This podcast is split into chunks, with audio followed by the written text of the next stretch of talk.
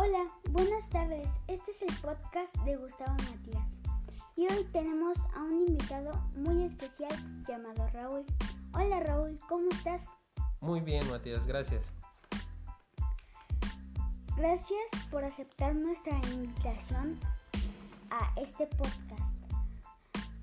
Hoy te vamos a preguntar sobre las clases virtuales. ¿Tú qué piensas sobre las clases virtuales, Raúl? Bueno, pienso que han sido una herramienta muy importante en esta, en esta temporada o esta época que estamos viviendo. Y, bueno, creo que es una importante herramienta para que los niños no pierdan eh, sus clases y no, no, se retrasen pues con sus, con sus clases, ¿no? ¿Qué beneficios le encuentras a este tipo de clases, Raúl?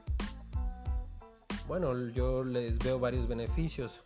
Eh, uno de ellos, pues, mm, se me hace como que nos abre las puertas para poder tomar, no sé, clases de otros idiomas, este, eh, quizás cursos este, sobre algunos temas en especial.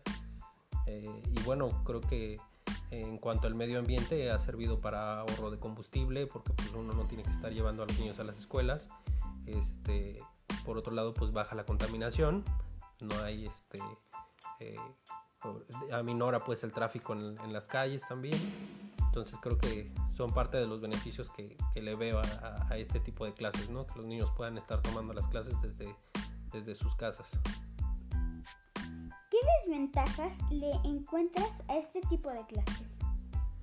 Bueno, creo que la principal desventaja que yo les encuentro es que eh, eh, siempre es muy importante, creo que la interacción física este, eh, con, de niños con otros niños, ¿no? Este, el, que, el que tengan que estar viendo únicamente las, las, este, la pantalla, pues no es, no se me hace algo, algo tan padre, ¿no? Como el convivir unos con otros, ¿no?